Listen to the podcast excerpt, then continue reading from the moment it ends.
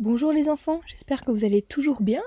Alors maintenant, on va commencer par notre première activité ensemble. Donc on a déjà vu quatre vidéos vous expliquant quatre critères pour trier, séparer les jouets.